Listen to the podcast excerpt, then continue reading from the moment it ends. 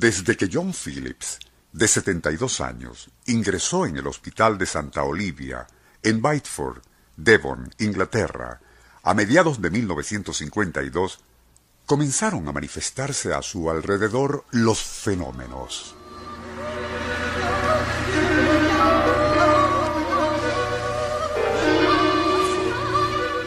Voces, extrañas y sibilantes, algunas muy quedas y otras susurrando obscenidades e interrumpidas a veces por quejidos.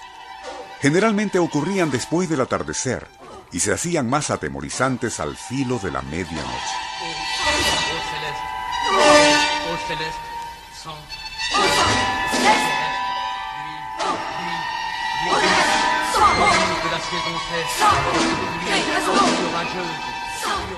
Celadores e incluso varios médicos de guardia, llamados por las enfermeras, en algunas ocasiones llegaban a tiempo para escucharlas. Pero, y al acercársele al paciente, quien dormía, cesaban.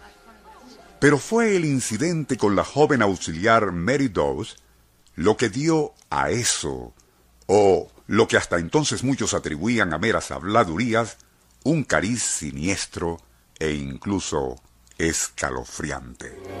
Nuestro insólito universo.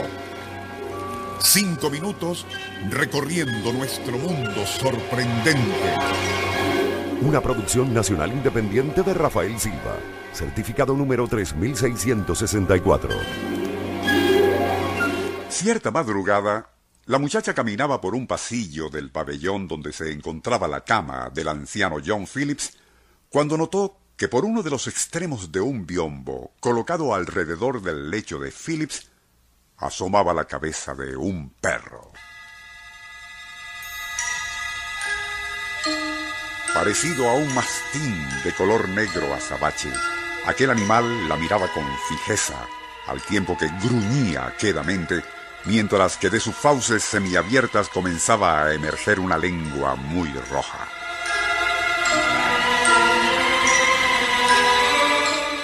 Atónita y paralizada por la sorpresa, Mary Dawes no atinó a moverse, mientras aquella lengua continuaba saliendo hasta casi tocar el piso. No pudo soportar más y su grito de terror despertaría a todos.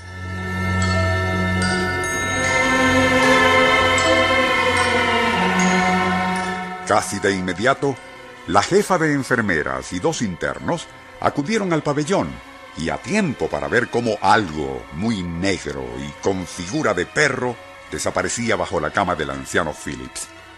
Para entonces, celadores y camilleros, así como varios pacientes, se habían unido al grupo y con las luces del pabellón encendidas y uso de linternas, registraron no solo bajo la cama de Phillips, sino de las de todos los demás enfermos, pero no hallaron rastro alguno del animal que algunos creyeron haber visto, procediendo luego a interrogar al anciano, a cuyo alrededor sucedían las extrañas manifestaciones.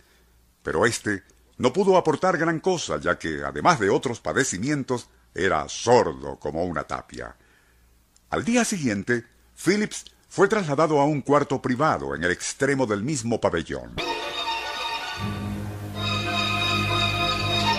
Pero aún allí, las inexplicables voces y manifestaciones continuaban ocurriendo alrededor de la cama de Phillips, y como el asunto había trascendido, no solo periodistas de tabloides escandalosos, sino algunos investigadores psíquicos acudieron al Hospital Santa Olivia.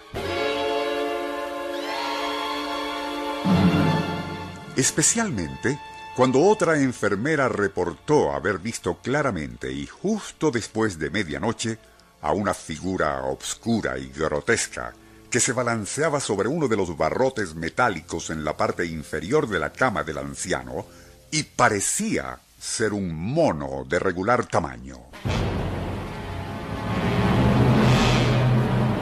Tras la consiguiente alarma, guardias y personal registraban cada rincón del sitio cuando la temperatura comenzó a descender en forma alarmante. De allí que se decidió sacar a John Phillips del lugar. Pero justo cuando lo hacían, el anciano falleció.